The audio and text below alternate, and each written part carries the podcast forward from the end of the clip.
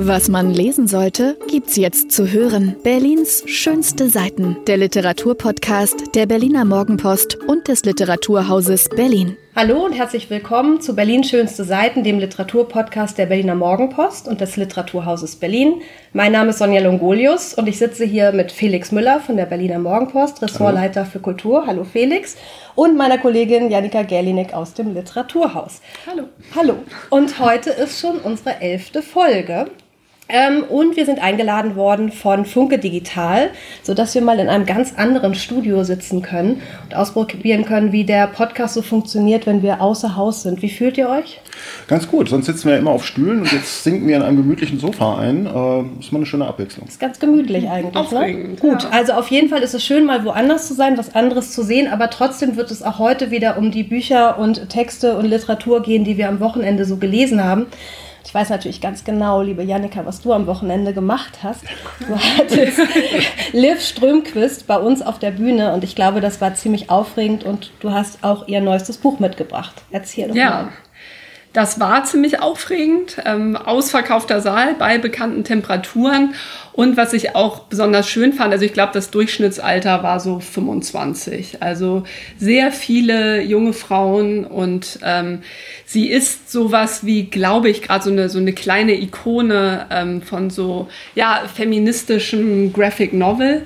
Und also ist jetzt, glaube ich, ihr drittes Buch und sie wird immer bekannter. Und ich habe es lustigerweise auch geschenkt bekommen. Also ich bin eigentlich nicht so into Graphic Novel und habe es eben als, als Geschenk durchgeblättert und dachte, ach, das ist ja cool, ach, das ist ja lustig.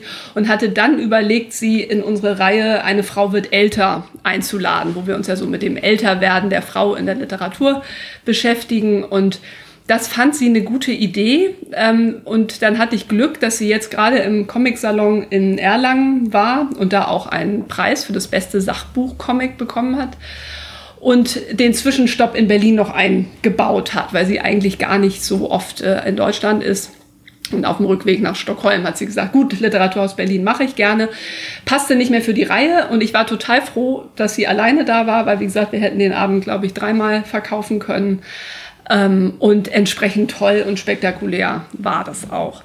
Ähm, es geht ganz kurz, wer, wer sie nicht kennt, ähm, um das Älterwerden der Frau, um Schönheitsideale, um unser Beeinflusstsein von unserem ständig präsenten Bild. Also sie hat das dann gestern Abend so ganz schön gesagt, dass wir quasi von unserem eigenen Bild verfolgt werden. Also sie hat das am Beispiel von FaceTime dann gemacht. Man ruft eigentlich jemand an, um sich auf eine andere Person zu konzentrieren und hat eigentlich schon wieder äh, seine eigene Nase ähm, vor der Nase.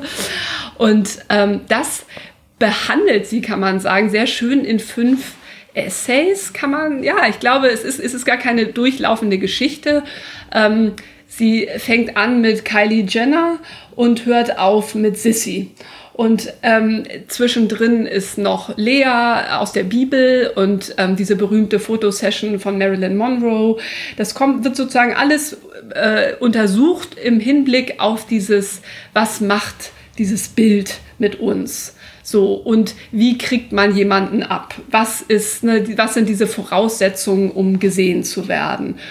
Und ähm, meine Theorie, warum das auch bei Leuten wie mir, die jetzt eben keine Graphic Novel-Experten sind, äh, so gut ankommt, ist, dass es wie eine Nische besetzt. Also ich finde es ästhetisch unglaublich ansprechend.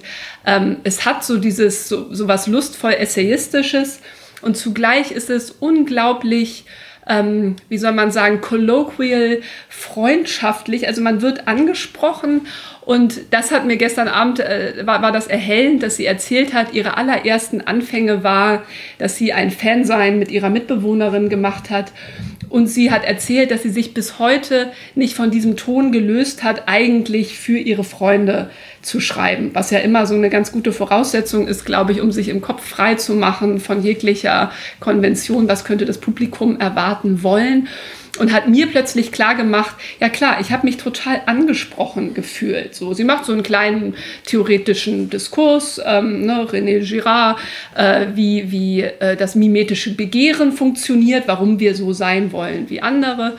Und dann kommt plötzlich, ja, wie dem auch sei, und macht weiter. Es ist so, sie macht sich ganz frei in dem, wie sie die Dinge behandeln möchte, verwirft das dann, baut wieder was auf und das funktioniert total gut und macht unglaublich Spaß, sowohl zu lesen als auch anzuschauen. Und ähm, ja, ich hoffe, dass sie da noch eine Weile weitermacht. Und erklärt, glaube ich, dieses große junge Publikum, die da einen Ton gefunden haben, der sie anspricht in diesem Zwischending aus Essay, feministischem Diskurs, Graphic Novel. Sie hat übrigens die ganze Zeit Comic gesagt.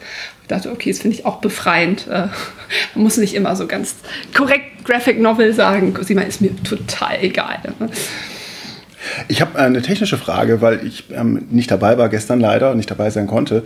Ähm, wie funktioniert eine Lesung aus einer Graphic Novel? Also hat sie damit Projektionen gearbeitet oder? Genau, wir haben also deswegen haben wir es äh, drinnen gemacht und nicht draußen, was bei den Temperaturen schwierig war, aber wir wollten halt projizieren und sie hat aus dem fünften Essay, also aus dem Sissy-Essay, tatsächlich ein Stück aus dem Anfang und dann dem Ende vorgelesen. Wir haben es auf Deutsch projiziert, sie hat auf Englisch äh, gelesen und äh, wir hatten uns das vorher viel umfangreicher vorgestellt, was irgendwie 83 Seiten waren oder so. Und dann hat sie, aber es ist halt Comic, es ging halt dann doch relativ schnell und dazwischen haben sie gesprochen. So. Und das war auch schön, dass man das sehen konnte, also die Ästhetik dieser, dieser Graphic Novels sehen konnte. Ähm, aber es war quasi eine kurze Lesung im Vergleich mhm. zu dem, was wir sonst machen. Und kann man sagen, dass dieses Schönheitsdiktat und ähm, äh, also Schönheitsideale und ihre Auswirkungen auf Frauen und wie sie mit ihrem Körper umgehen, dass das so eine Art Leitmotiv ist in diesem Buch? Total, genau. Also da, darum geht es. Und es geht aber so auf eine besonders, wie soll ich sagen, ähm, ich habe es erst gelesen und mit, mit dieser Frage, so, aha, was ist Schönheit heute? Was macht Instagram mit uns? Ähm, ja, eher wie so eine, so eine theoretische Annäherung. Und bei der zweiten Lektüre habe ich dann gedacht, nee, was ich an dem Buch so toll finde, ist, dass es, es macht einen frei. Also wovor habe ich eigentlich Angst? Äh, ne, wenn ich lange im Internet rumgehangen habe, dann ärgere ich mich einfach nur, dass ich lange im Internet rumgehangen habe. Wenn ich irgendwie eine wunderschöne Frau sehe, dann bin ich vielleicht mal kurz neidisch und dann ärgere ich mich, dass ich neidisch bin. Und sie denkt das aber weiter. So, was ist denn das eigentlich? Und warum bist du jetzt so lange auf Instagram hängen geblieben? Oder warum, ne, was, was, was ist dieses Schönheitsideal? Warum wollen wir so sein? Und auf einmal tut sich so ein neuer Raum auf, dass man sich ne, dieser Frage einfach mal widmen kann. Und sie untersucht dann auch, zu, also unheimlich lustig anhand von dieser biblischen Geschichte von Lea, wo es irgendwie in der Bibel heißt, ne, dass sie so glanzlose Augen hat ähm, dann aber natürlich trotzdem Mann kriegt. Also glanzlose Augen waren nicht immer ein Problem bei deiner Fuckability, wie sie dann feststellt. Ähm, ne, die ökonomischen äh, Vorzüge einer Hochzeit. Wie ist es gekommen, dass wir heute nur noch schön und fuckable sein müssen, weil es gibt gar nicht mehr diesen Counterpart von, okay, ich erschlafe mir ein großes Reich, wie sie das bei Karl dem Großen nachweist, äh, oder ich sichere mich ökonomisch ab sondern ähm, ich muss einfach nur die ganze Zeit sexy sein, weil ich kann jederzeit verlassen werden oder ich verlasse. Äh, es gibt einfach keinen Hintergrund mehr, der mich schützt. Ne, vor, und, und das, ähm, ich, ich habe gemerkt, wie, wie es so bei, bei mir ich, so eine Lust äh, erwachte, sich damit auseinanderzusetzen, auch die eigenen Verhaltensmuster oder sozusagen das eigene Shaming nochmal zu hinterfragen. Und sie hat dann auch so schön gesagt, ähm, als sie gefragt wurde, ja, und kriegst du dann nicht immer mal so Shitstorms und, und so, ja, ich musste mich damit abfinden, dass man manchmal einfach Leute enttäuscht. Und, ähm, und in dem Moment, wo ich mich damit abgefunden habe, ist wieder so ein Freiraum entstanden. Mhm. Man kann es nicht allen recht machen. Und sie hat erzählt, ihr nächstes Buch ist über Astrologie. Also sie ist jetzt eben nicht die feministische Vorreiterin, die jetzt ein Ding nach dem anderen raushaut, sondern ich glaube, und das macht so bestimmte Künstler und Künstlerinnen immer so besonders, finde ich, dass sie sich so eine Freiheit bewahrt hat, in dem, wie sie mit den Dingen umgeht. Ich glaube, bei ihr funktioniert das auch so gut, weil sie diese historischen ähm, Beispiele mit einbindet. Ne? Also das mit Sissy fand ich total überzeugend, aber auch in dem Comic oder Graphic Novel davor, Der Ursprung der Welt, da erzählt sie ja auch von den Geschlechts, äh, äh, Geschlechtsmerkmalen von Männern und von Frauen und bettet das aber historisch ein. Und das hat irgendwie immer diesen, diesen Charme, dass man sich sozusagen gut aufgehoben fühlt bei ihr. Also man, man lernt etwas, man versteht etwas historisch aus dem Kontext und dann, wie du sagst, holt sie ihn aber sofort wieder zurück ins Hier und Jetzt und sagt, ja gut, wie dem auch immer sei, oder äh, ja, aber was bedeutet das für uns heute oder was ist sozusagen der, der Mehrwert für jetzt? Und dadurch hat man immer so ein Changieren, finde ich, zwischen ähm, das ist was Ernsthaftes, das ist eine Debatte, da gibt es irgendwie ganz viel Literatur dahinter, ja, Sekundärliteratur, aber es ist etwas, was uns heute extrem auch noch beschäftigt und so eine lange Tradition hat. Das finde ich total toll. Total, also ich habe ein, eine, eine Seite so zum Beispiel, das können jetzt natürlich unsere Hörer und Hörerinnen nicht sehen, aber die sollen eh das äh, Buch kaufen. Die macht das so zu so eine Zusammenfassung. Also es lässt sich also ungefähr folgendermaßen zusammenfassen. Voll lange her, da kommt dann die Geschichte mit Lea. Nicht so lange her, circa 1940er Jahre ähm, und äh, zeigt hier eine, eine Hausfrau, die ähm, sich nach der Hochzeit in einen Sauertopf mit Lockenwicklern verwandeln darf, weil sie dann irgendwie in den Hafen der Ehe eingelaufen ist. Dann nach Aufkommen der sexuellen Revolution und Konsumgesellschaft, ne, du musst sexy hübsch sein, um geliebt zu werden. Und jetzt sind wir in diesem Stadium, Spätkapitalismus. Man muss sexy sein, auch wenn man gar nicht nach Liebe sucht, an einer Beziehung interessiert ist. Es hat sich sozusagen verselbstständigt. Und so macht sie dann auf zwei Seiten mal kurz diesen historischen, Abriss, genau. Ne? Und wie du gesagt hast, man ist halt nicht gestresst im Sinne von so, jetzt fange ich mal bei Adam und Eva an und muss mich bis zum Spätkapitalismus so ne, in der Theorie durcharbeiten, sondern sie, genau, changiert, jongliert ähm, und schafft sich dadurch diese Freiheit ähm, und man hat Lust, sich dem Thema wieder zu nähern. Und hat sie jetzt bei dir endlich die Lust, aber was heißt endlich, die Lust geweckt, Graphic Novel Comic zu lesen oder hast du jetzt so ein, so ein Mut gefasst, vielleicht auch zu sagen, Mann, ich kann mir das auch ähm, erarbeiten, erschließen. Es macht auch Spaß, wenn es solche äh, Comics sind. Ich glaube, was ich so toll daran finde, dass man jetzt nicht das Genre plötzlich wieder so interessant findet. Also ich fand es toll, wie sie ihr Thema behandelt und sie ist eigentlich Politikwissenschaftlerin und der Moderator Florian Werner hat sie auch gefragt, ja, hast du denn entschieden, das jetzt irgendwie, ne, das, Thema als Graphic Novel zu behandeln? Und sie so, nee, das ist halt so passiert, habe ich überlegt, ne, wie kann man das am besten darstellen? Ich wollte eben nicht so super ernst sein, habe zwischendurch auch mit der linken Hand gezeichnet, damit das halt so ein bisschen rough rüberkommt. Und ich glaube, so ähnlich wird jetzt auch meine mhm. Lektüre sein. Das ist eben, ne, mich hat das spontan angesprochen, völlig unabhängig davon, ob es eine Graphic Novel ist, aber was nicht heißt, dass ich mich nicht immer wieder neu dem Genre auch widmen. Natürlich, aber es kann ja so eine Lust entfachen. total, ne? total. Also tatsächlich finde ich heute auch spannend, weil wir ja eher die kleineren Formen der Literatur uns heute angucken. Also wir haben jetzt ähm, das Graphic Novel Essay, fand ich auch interessant, dass das so eingeordnet wird, weil es eben fünf, könnte, man könnte auch sagen, das sind fünf Kapitel, aber sie definiert es ja als Essays. Oder war das eigentlich Florian Werner, der das definiert hat? Ich glaube, es kommt auch irgendwo, ich müsste jetzt lügen, in einer Verlagsbeschreibung oder so mhm. vor. Aber wie gesagt, auch das ist, glaube ich, nicht in Stein gemeißelt. Ich glaube, man kann es gut so lesen, mhm. aber Kapitel ist genauso richtig, Story. Ähm, okay. Ja. Gut, also sagen wir mal Graphic Novel Essay. Ich werde ja gleich Kurzgeschichten vorstellen. Und so als kleine Zwischenfrage. Ähm, also wir haben das nicht so oft, dass wir diese kleineren Formen der Literatur hier vorstellen. Ab und zu, mal gibt es Gedichte oder Essays, hatten wir jetzt, glaube ich, ein, zwei Mal, ein bisschen Graphic Novel und so. Ähm, eine Beobachtung meinerseits, also gerade im deutschsprachigen Raum, habe ich das Gefühl, dass Kurzgeschichten zum Beispiel total wenig, relativ wenig gelesen werden oder im Vergleich zumindest zum angloamerikanischen Raum. Ich habe mal geguckt, was gibt es irgendwie so für Preise eigentlich für Kurzgeschichten. Ähm, also da gibt es ganz grob recherchiert über 70 Preise in äh, den USA und äh, englischsprachigen Raum für Kurzgeschichten. Und bei uns sind es also deutlich unter 10. Dazu gehört im Übrigen der äh, Walter Serner Preis, den wir jedes Jahr mit dem RBB im Literaturhaus verleihen. Also auch das nochmal. Es gibt einfach extrem wenige. Ähm, warum ist das so? Warum haben Kurzgeschichten hierzulande so einen geringen Stellenwert und geht euch das beim Lesen auch so? Felix, vielleicht du. Uh. ähm, also ähm, schwer zu beantworten. Ähm, möglicherweise gründet das tatsächlich darin, dass es eine ähm, angloamerikanische Tradition der Kurzgeschichte gibt, die in Deutschland einfach so nicht gepflegt worden ist, ähm, äh, mit diesem Kulturbuch im 20. Jahrhundert. Äh, und ähm, es gibt ja auch, wenn man sich überlegt, in der publizistischen Landschaft in den USA gibt es ja viel mehr Foren und Medien, auch in Printmedien, im New Yorker, mhm. worauf wir gleich noch zu sprechen kommen werden, wo tatsächlich regelmäßig fiktionale Texte veröffentlicht werden. Und ich überlege gerade, ob es das in Deutschland in irgendeiner Weise spiegelbildlich auch gibt.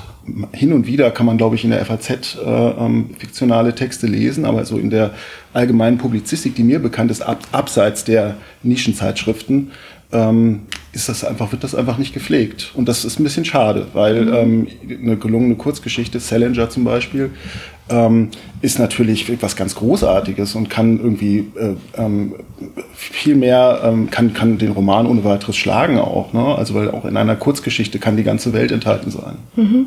Wie geht's dir mit Kurzgeschichten? Äh, ich habe lustigerweise so äh, parallel habe ich so, so ein Band mit den gesammelten Erzählungen von Nabokov gerade auf dem Nachttisch liegen und das ist großartig. Deswegen bin ich auch zu so einer ähnlichen Frage gekommen. Ich weiß es ein bisschen aus Verlagsperspektive ist es, glaube ich, sowas, okay, der oder die soll jetzt erstmal zeigen, dass sie auch das große, äh, die große Form kann. Mhm. Und dann kann man ja irgendwann nochmal auch ein Kurzgeschichtenband machen. Aber du hast schon recht, ist sicherlich unter geordnet ähm, im Vergleich zum Roman. Andererseits musste ich jetzt gerade, während, während ihr geredet habt, an, an Judith Herrmann denken, was sozusagen ja. ein super Erfolg ja. war. Mhm. Ähm, und ob die Kurzgeschichte vielleicht dann doch sowas, wenn, wenn sie etwas sehr zeitrelevantes trifft oder in dieser Form, also ne, das hätte man ja auch den Verlagen sagen können, ne? hallo, denkt an Judith Herrmann ähm, die damit debütiert hat. Also mhm. das ist aber ist das Sommerhaus jetzt. Sommerhaus mhm. später, äh, später, genau. ja, Sommerhaus genau. später. Mhm.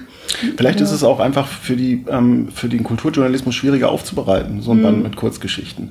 Also man sucht ja schon, wenn man äh, über Literatur schreibt, immer nach einem Narrativ. Ähm, also was habe ich über dieses Buch mitzuteilen? Wovon mhm. handelt es eigentlich? Und wenn es von 20 Dingen gleichermaßen handelt, mhm. dann äh, ist es natürlich auch vielleicht intellektuell einfach anspruchsvoller und fordert dich mehr heraus, da die gemeinsam verbindenden Merkmale zu finden und diese Geschichten sozusagen auf einen Nenner zu bringen. Also da hast du mir jetzt eine wunderbare Überleitung ja. geliefert äh, zu, zu dem Buch, das ich heute mitbringe, ja. nämlich Kurzgeschichten von Nicole Kraus, Ein Mann sein, äh, bei Rowold äh, dieses Jahr erschienen. Und ähm, ich muss mal ganz kurz gucken, übersetzt, das wollte ich unbedingt auch noch sagen, von Grete Osterwald ähm, aus dem Amerikanischen. Und ähm, sie macht das genau. Also Nicole Kraus schafft das eben, diese zehn Kurzgeschichten, die alle für sich stehen können und total stabil da sind, aber trotzdem in einem in einen Kontext zu binden, wo man das Gefühl hat, okay, jetzt ein Rezensent meinetwegen hätte, glaube ich, keine oder hat keine Mühe, ähm, darüber zu schreiben und, das, und da einen roten Faden drin zu sehen. Und es passt auch wunderbar gut zu Liv Strömquist, weil es geht auch um Geschlechterrollen. Ähm, ganz stark, also um Rollenbilder, die wir auf Frauen oder von Frauen und von Männern haben. Und interessanterweise heißt es ja ein Mann sein und äh, sind aber trotzdem zehn Kurzgeschichten, die aus der Sicht äh, von jeweils einer Erzählerin ähm, geschrieben sind, so dass es immer der, der weibliche Blick eigentlich auf den Mann ist, was ja auch interessant ist, weil wir ja doch viel häufiger die andere Perspektive haben von der Frau, äh, von dem Mann eben auf äh, die Frau diese, also Nicole Kraus ist ja auch eher bekannt für ihre Romane. Ähm, ich glaube, drei Stück an der Zahl sind inzwischen erschienen. Die Geschichte der Liebe 2005, ähm, Das große Haus 2010 ähm, ist eine New Yorker Jüdin, die aber enge Verbindungen auch nach Israel hat. sie hat auch in Berlin eine Zeit lang gelebt, war hier Fellow. und genau, also jetzt hat sie eben ihren Kurzgeschichtenband herausgegeben.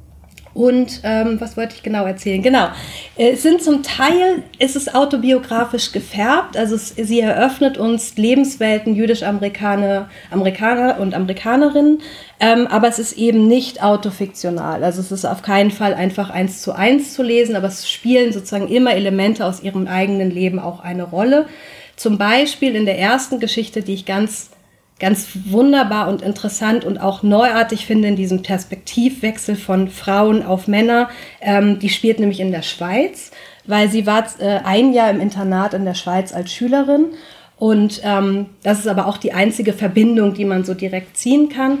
Es geht ähm, um, um eine Schülerin, eine 16-Jährige, die dort ins Internat kommt und auf eine iranische Mitschülerin trifft, Soraya, ähm, die schon etwas älter ist, also 18, und die in diesem jungen Frau sein einen sehr viel älteren Mann kennenlernt, einen holländischen Geschäftsmann und mit dem eine Affäre äh, beginnt oder eine Liebesbeziehung, je nachdem, wie man das sieht. Und das immer ihren jüngeren Freundinnen erzählt, die noch viel weniger Erfahrung haben in Liebes- und Sexdingen.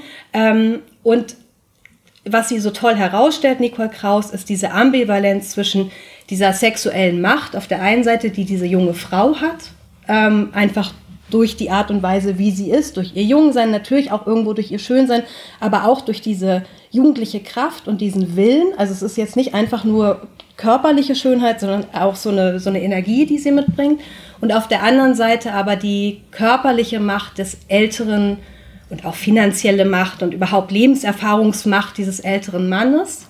Ähm, und wie sie diese beiden beschreibt, und das Ganze tut sie als Reflexion 30 Jahre später, also als, als mittelalte Frau, die selber zwei junge Töchter hat, reflektiert sie sozusagen die damalige Geschichte und schaut, wer hat eigentlich in welchen Bereichen ähm, wie diese Beziehung, ja, wie kann man sagen, be betrieben ist Quatsch, ähm, Macht ausgeübt. Weil es ist nicht unbedingt nur eine glückliche Geschichte. Am Ende scheitert diese Beziehung auch und das junge Mädchen, also die junge Frau, 18 ist sie schon, wird dann auch von ihrem iranischen Vater aus der Schweiz abgeholt und da endet sozusagen diese Freiwilligkeit und endet dieser, dieser Aufbruch, den sie da hat.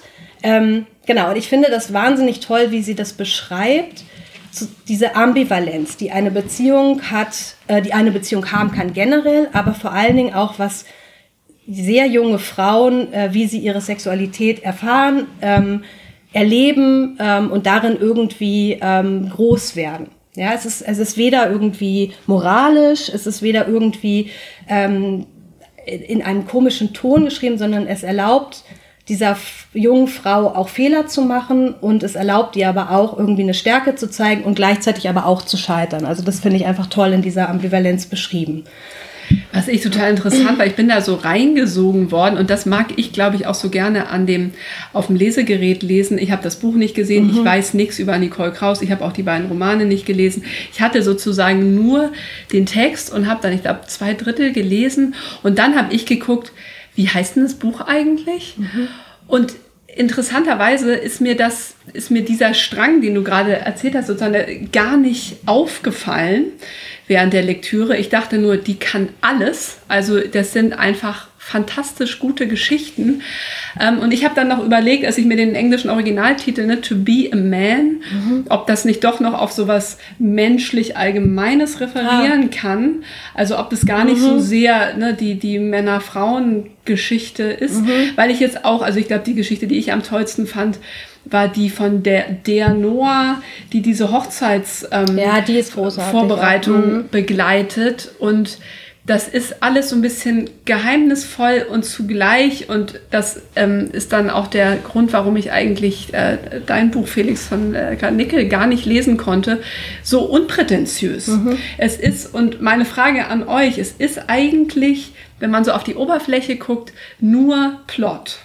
Mhm. Und ich habe darüber nochmal nachgedacht, ob eigentlich Literatur, obwohl wir ja immer alle das Gegenteil behaupten würden, sozusagen in allererster Linie von einem guten Plot äh, getragen sein muss, um dieses, diese Sogwirkung zu entfalten. Und sie macht es so unaufgeregt, ich meine, es muss auch ganz toll übersetzt sein. Ähm, so dass man Zeit hat, dabei seine Gedanken dazu zu entwickeln. Mhm. Oder ich kann es jetzt gerade nicht besser sagen, aber das hat mich wirklich in dieser Schlichtheit, in diesem Nicht-Gewollt-Sein, zugleich ein riesiges Spektrum von äh, Tel Aviv bis Schweiz und New York bis Lateinamerika mhm. zu diesem Botaniker.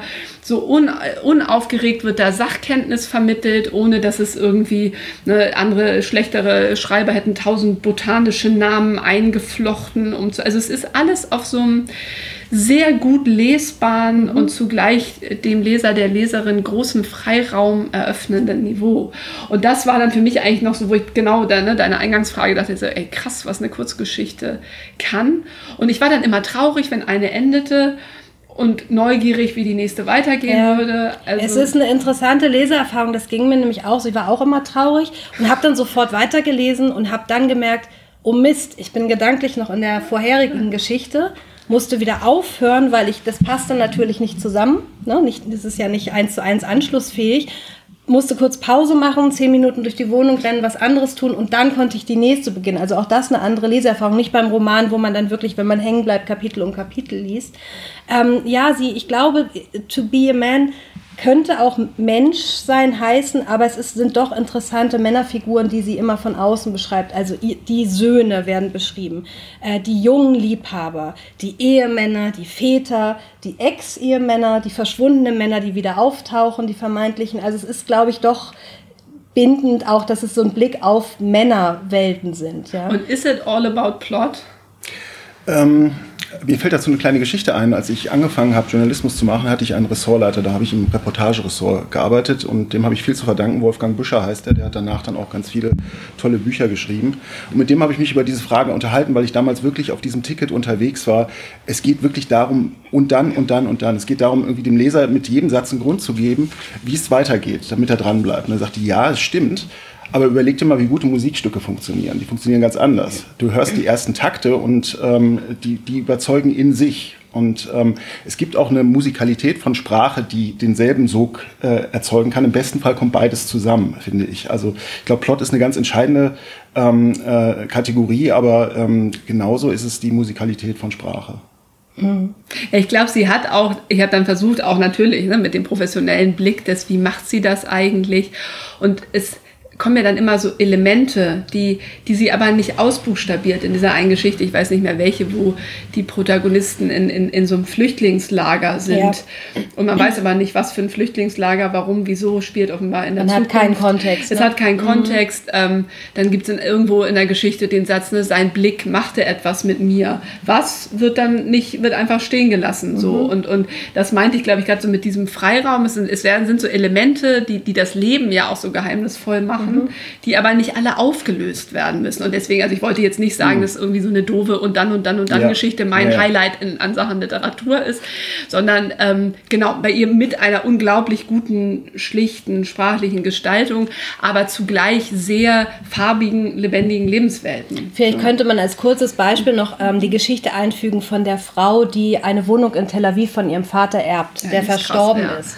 Das heißt, sie kommt aus New York nach Tel Aviv an, hat diese Wohnung geerbt, der, der, Vater hat dort immer gearbeitet, das war ihr auch klar, ähm, aber es gab eben kein gemeinsames Leben in Tel Aviv. Sie kommt da an, sie ist in dieser Wohnung und plötzlich steht da ein ihr völlig fremder Mann, der offensichtlich in dieser Wohnung lebt. Und man, es, es wird dann auch überhaupt nicht aufgeklärt, ist es irgendein Freund des Vaters, ist das womöglich sein Liebhaber gewesen. Äh, sie, sie entdeckt sozusagen eine ganz andere Seite ihres Vaters, ein anderes Leben, das sie nie geteilt hat.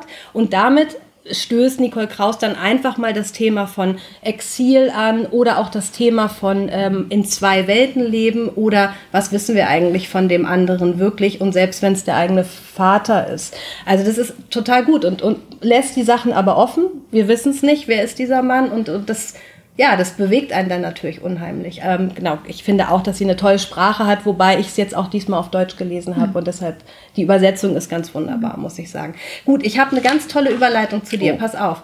Ich habe jetzt ein ganz ähm, fieses Zitat, nämlich aus Nicole Kraus.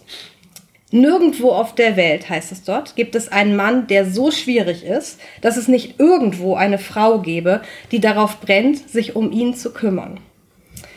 So, wie schwierig war denn Karl Spitzweg, Felix? Und oder geht es gar nicht um ihn in Eckhard Nickels neuem Roman Spitzweg? Ähm, also schwierig ist vielleicht ein gutes Stichwort, weil ich auch sofort glaube, wenn man von Nicole Kraus zu ähm, Eckhard Nickel we wechselt, dass man, dass, man, dass man das da irgendwie erstmal mit einem stilistischen oder mit einem Rezeptionsproblem zu tun bekommt, denn diese Sprache ist eine ganz andere, die ist eine aus der Zeit gefallene, artifizielle, ähm, äh, süßliche äh, Sprache, adjektivselig äh, und voller Vokabeln, die wir eigentlich in unserer heutigen Zeit nicht mehr verwenden. Und das hat mir auch die ersten 30 Seiten äh, richtig zu tun gegeben ja. ähm, in diesem Roman. Dann ergibt es aber plötzlich einen, wie ich finde, ganz wunderbaren, großartigen Sinn und passt auch zu der Geschichte, die hier erzählt wird. Vielleicht noch vorab, mich hat dieses Buch fasziniert. Ähm, weil ich mich beruflich auch mit Kunst auseinanderzusetzen habe. Wir haben ein äh, Wochenendmagazin in der Morgenpost, äh, ähm, Berliner Illustrierte Zeitung heißt es. Und da ist auf der letzten Seite eine Rubrik, die heißt Verborgene Schätze. Da stellen wir jede Woche ähm, einen Kunstwerk aus Berliner Museen vor, aus der Alten Nationalgalerie, aus der Gemäldegalerie, ähm, aus, aus dem Hamburger Bahnhof, woher auch immer und schreiben dann 60 Zeilen, 70 Zeilen Text dazu. Also ein ganz kurzes, kleines Format. Ich, die habe ich zu betreuen, die Rubrik. Ich schreibe das auch in der Regel und nehme mir dann dafür ein bisschen Zeit ähm, und stehe eigentlich immer vor den gleichen Schwierigkeiten, nämlich ähm, was macht eigentlich ein, ein Bild zu einem schönen Bild und zu einem bemerkenswerten Bild? Ähm, was ist der richtige Zugriff auf Kunst? Und äh, das fasziniert mich im Umgang mit Kunst sowieso. Ähm, äh, wenn man äh, sich ein Gemälde anschaut, dann kann man ganz viel lesen. Ja, ich habe jetzt Salvador Dali vergangene Woche mir angeguckt, dann kann man sich die Biografie von Salvador Dali äh, durchlesen. Es war ein Frauenporträt, man kann sich das, die Biografie dieser Frau besorgen, man kann unheimlich viel Wissen in sich anhäufen, man kann ganz tolle, gelehrte ähm, äh, Aufsätze darüber lesen, äh, ähm, äh, was das genau ikonografisch bedeutet, woher er das hat, welche, welche Vorbilder äh, und so weiter und so fort. Aber das Beste ist, und dann interessiert es mich eigentlich immer am meisten, wenn man das alles irgendwie mal gesehen hat und das dann vergisst und dann genau hinschaut. Und dieser Roman ist, glaube ich, ein äh, ganz herausragendes Beispiel dafür, wie man genau hinschaut und wendet sich deswegen sprachlich auch so entschieden gegen äh, Redeweisen und äh, ja, Diskursstile der Gegenwart und fällt zurück in einen Stil, der irgendwie, wie soll ich sagen, so eine ja tatsächlich auch so eine, was Biedermeierliches mhm. hat und äh, insofern auch gut passt zu dem zu dem äh, Titelhelden. Es geht um eine Dreiecksgeschichte. Äh, am Anfang steht eine Szene im Kunstunterricht. Äh, die, äh, die, Lehrerin gibt den Schülern die, und Schülerinnen die Aufgabe, ein Selbstporträt anzufertigen. Es gibt äh, in dem Kurs offensichtlich eine talentierte Schülerin, Kirsten, die ein sehr schönes Selbstporträt von sich anzeichnet.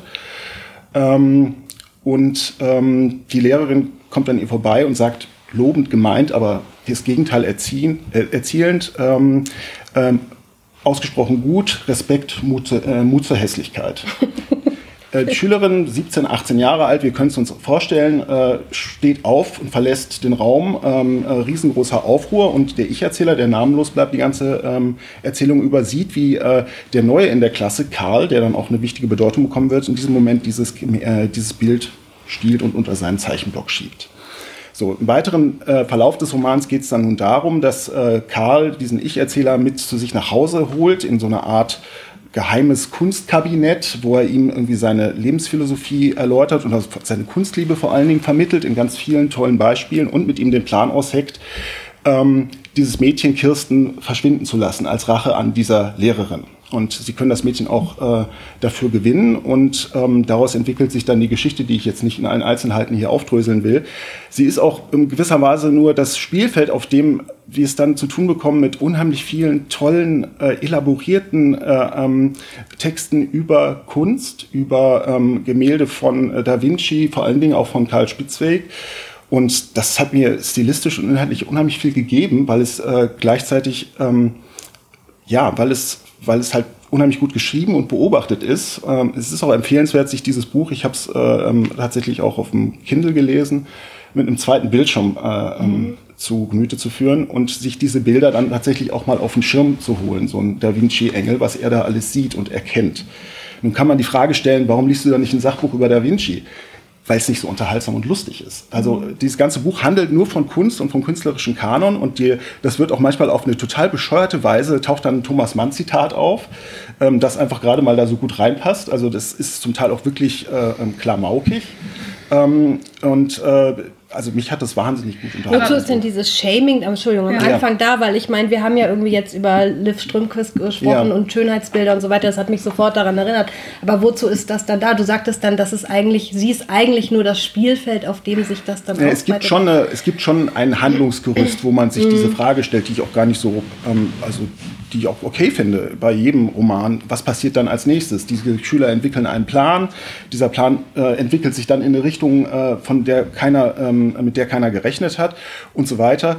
Ähm, und dieses Shaming ist ja gar nicht gemeint als Shaming, denn äh, das Schöne kann ohne das Hässliche nicht existieren. Die Kunstlehrerin versucht das dann auch, also ich, ich meine, das Kind ist in den Brunnen gefallen, die Schülerin steht weinend draußen, aber die Lehrerin versucht das dann zu erklären, was das Schöne für sie ist und dass es immer die, das Gegenbild des Hässlichen braucht, entwickelt dann eine Theorie, die natürlich keinen der ähm, 17, äh, 18-jährigen ähm, Anwesenden so richtig überzeugen mag. Ähm, äh, ja. Okay. Aber was, was, was hat es, wenn du jetzt, weil ich meine, ich glaube, das ist ja eine Frage, die alle immer wieder beschäftigt. Ne? Was, was schaue ich mir eigentlich an, wenn ich vor einem Bild stehe? Was ist Kunst? Was, was hat es dir gegeben? Also wenn du jetzt wieder in, in die neue Nationalgalerie, wo auch immer hingehst, ja. was, was würde da jetzt äh, bei dir im Kopf noch vorhanden sein, aufpoppen, hilfreich sein? Ähm, also äh, so, so, ein Bild ist ja ein, ein unglaublich vieldeutiges Gewebe aus Zeichen und aus handwerklichem, handwerklicher Meisterschaft und aus Andeutungen und aus der, aus der Übermittlung von, von Traditionen. Und ähm, äh, von kompositorischen Fragen über ähm, Farbwahl, über Kontrastwahl, über Bildstimmung äh, und so weiter. Da ist, da ist dieses Buch wirklich wie so eine Schule des genauen Hinsehens, finde ich. Ich, ich finde es interessant, dass du, weil ich, ich konnte, und das ist jetzt unfair, weil genau, ich bin sozusagen nach Nicole Kraus zu Eckhard Nickel und dachte so, nee, diese prätentiöse, wirklich manierierte und wie ich fand, also in den ersten 30 Seiten zugegeben, vollkommen humorfreie Sprache, die dich sofort rauskickt, mhm. wenn du nicht weißt, nicht Bescheid, also ne, ist, ich finde, es suggeriert so ein Bescheid wissen müssen, was mich eben ganz schnell rauskickt, wenn es um ja. Kunst geht. Und deswegen ist es jetzt überhaupt, ne, es ist unfair, weil ich glaube, es hat was, was ist ja auch, haben wir ja schon öfter festgestellt, dem Podcast geschuldet, dass jetzt diese Bücher so in direkter Nachbarschaft ähm, standen und das, das soll auch gar kein Urteil sein, aber es interessiert mich tatsächlich, während wir jetzt bei Nicole Kraus gesagt haben, es macht einen Raum auf, ne, in dem, oder auch bei Liv Strömquist, wo du eben atmen und selber entwickeln kannst, auch vielleicht, wo du deinen Fokus drauf legst. Wenn du jetzt sagst, ein, ein Bild ist ein Gewebe aus Zeichen, da muss man ganz viele Dinge, kann man erkennen, ne? dann merke ich schon, ja genau, das ist ja mein, meine geheime Befürchtung, dass es so viele Schichten, so viele Zeichen gibt, die kann ich gar nicht alle wissen, nicht alle sehen um das verstehen zu können. Ne? Mhm. Ne? Und ich habe dann mal kurz, also unter dem Nicole Kraus Eindruck, nur immer so die die Kapitelanfänge gelesen und alles fängt an mit Kunst ist dies, unser moralisches Empfinden ist das. Also ich wollte eigentlich noch was auswendig lernen, um das dann so ein bisschen blöd zu zitieren. Aber ähm, wirklich so, so, das erschlägt ein und ich sehe das vollkommen ein, was du sagst. Es ist ein, ein stilistisches Prinzip, was natürlich bewusst angewandt ja. ist und ihm nicht einfach unterläuft. Aber im Verhältnis zu ich schaffe jetzt mal Raum für eine individuelle Kunstbetrachtung, finde ich das sozusagen den vollkommen, also einen sehr fragwürdigen Stil. Ich würde ihm eine Chance geben. Also Klar, es gibt ähm, und zwar eine große Chance, weil ich das für ein großartiges Buch halte. Ja. Ähm, äh, das hat auch was Selbstparodistisches, äh, dieser, äh, dieser manierierte, äh, ähm, artifizielle ähm, Ästhetizismus, den Eckhard Nickel hier pflegt. Das weiß er auch der macht sich auch über sich selbst lustig und äh, die Gegenwart ragt auch immer wieder mit so kleinen Faustschlägen da rein, wenn dann plötzlich irgendwie Jugendliche ihren äh, Jargon ähm, mit alter Falter oder so pflegen. Und so entsteht für mich am Ende im Grunde genommen auch ein schönes Gegenbild zu der Welt, äh, die wir hier am Anfang ähm, vorgeführt bekommen haben, wo wir nämlich von Bildern erschlagen werden und von Bildern äh, ähm, in Bildern fast zu ertrinken drohen. Ne? Und da sind es halt wenige ausgewählte Bilder und denen wird dafür eine Aufmerksamkeit zuteil, die wir eigentlich heute, die heute sozusagen sozusagen verloren zu gehen droht. Ähm, und das macht dieses Buch für mich zu einem, zu einem ganz besonderen, auch wenn, ich gebe es zu, der einleitende musikalische Takt vielleicht nicht mhm. besonders zugänglich ist und nicht sofort ins Ohr geht. Das also, heißt, er nimmt sich auch die Zeit für, ich sage jetzt mal Bildbeschreibung. Also ich habe es nicht gelesen, deshalb musst du ja. noch mal ein bisschen genauer erklären. Also das heißt, wir lernen auch die Bilder zumindest aus der Sicht von ihm oder durch seine, seinen Protagonisten Karl kennen. Genau, richtig, richtig. Also die, ähm, äh, also Karl begeistert sich natürlich, deswegen heißt er ja auch Karl mit C, ähm, begeistert sich vor allen Dingen für Spitzweg, aber nicht nur und ist halt irgendwie auch eine, eine Figur, die nur aus Literatur besteht, die man sich so gar nicht vorstellen kann. Ein 17-Jähriger, der in dieser Weise gelehrt über Kunst spricht, der also ich befürchte, der existiert so nicht. Ne? Also ich, ich würde es mir Hoffentlich wünschen. für die 17-Jährigen. Gleichzeitig aber, und auch das fand ich ganz toll, geht von, äh, geht von diesen ähm, jungen Abiturienten eine Begeisterung für Kunst aus, die ich auch so in der Art mhm. empfunden habe. Sicherlich nicht ansatzweise mit diesem Wissen, und äh, dieser ähm, breit gefächerten Kompetenz von Musik über Literatur bis hin zu bildender Kunst, aber doch eine Begeisterung und eine, ein, wie soll ich sagen, ein, ein tiefer Ernst ähm, in der Beschäftigung mit Kunst, den ich mir heutzutage ähm, äh, mit 48 Jahren immer wieder neu erkämpfen muss, den man aber irgendwie, wo man dann noch eine etwas zugänglichere Seele hat, möglicherweise, um es mal kitschig zu formulieren, vielleicht doch etwas leichter findet. Und warum hat er sich Karl Spitzweg ausgesucht? Also bei, ich weiß nicht, bin selber Kunsthistorikerin Ja. und trotzdem weiß ich gar nicht viel über Karl Spitzweg. Ähm, natürlich alle kennen den armen Poeten. Ich habe dann aber nochmal nachgelesen, also Karl Spitzweg selber ähm, hat sehr reich geerbt, ähm, war eigentlich immer wohl situiert, hatte gar keine Probleme mit Geld. Wäre auch wieder super spannend. Äh, also hat er sich den ausgewählt aus so einer Ambivalenz oder geht es wirklich ihm um, eher um die, um die Zeit? Also dass es irgendwie Spätromantik Biedermeier ist oder was ist das? Warum Also es geht- diese Figur aus der Geschichte? Es geht überhaupt nicht um das Leben von Karl Spitzweg. Ähm, ich glaube, da, also, da werden noch nicht mal Daten genannt. Also ähm, es geht tatsächlich wirklich nur um, um, um die Kunst und wie vieldeutig und ambivalent die ist. Und auch das hat sich mir, also ich hatte den halt als Genremaler eingeordnet und ich kannte den alten Poeten, ich kannte auch den Bücherwurm. Ja, und das sind halt alles so Postermotive, die man irgendwann mal irgendwie abgehakt hat und gedacht hat, okay, der halt. Ne? Aber da ist es ja gerade die Kunst, genau hinzuschauen und äh, ähm, zu erklären, wie ist das gemacht. Ähm, so ein gähnender Wachmann auf einer, auf einer Abtei. Äh, ähm, also wie genau sind hier die einzelnen Bildbestandteile arrangiert und da genau hinzugucken. Und das ist so, als würde jemand einen Schleier vor diesen Bildern wieder wegziehen und als wären sie ganz neu. Und das fand ich toll. Okay. Okay, dann nehme ich es irgendwann auch nochmal in den Podcast. genau, du darfst es einfach nicht im Ja, Anschluss genau. an Nicole Kraus lesen. Aber das, das ist ja immer Fehler. auch das Interessante, wie die Bücher interchangieren in unserer Debatte oder auch im, ähm, im eigenen Lesen dann. Heute ging es ja tatsächlich viel um das Schauen, das gesehen werden bei Liv äh, Strömquist, aber auch das selber sich betrachten. Ähm, dann, wie schauen Frauen eigentlich auf Männer und ja, wie schauen wir eigentlich auf Kunst? Ähm, ja, habt ihr noch Fragen oder Kommentare oder ist alles geklärt für heute? Alles geklärt. Alles geklärt. Wunderbar, ja, dann bleibt mir noch zu sagen, vielen Dank. Ich freue mich, ähm, wenn wir uns das nächste Mal uns treffen und auf die neue Lektüre und wünsche euch noch einen schönen Tag. Ebenso. Tschüss. Bis dann. Tschüss. Das war Berlins schönste Seiten, der Literaturpodcast der Berliner Morgenpost und des Literaturhauses Berlin. Vielen Dank fürs Zuhören und viel Spaß beim Lesen.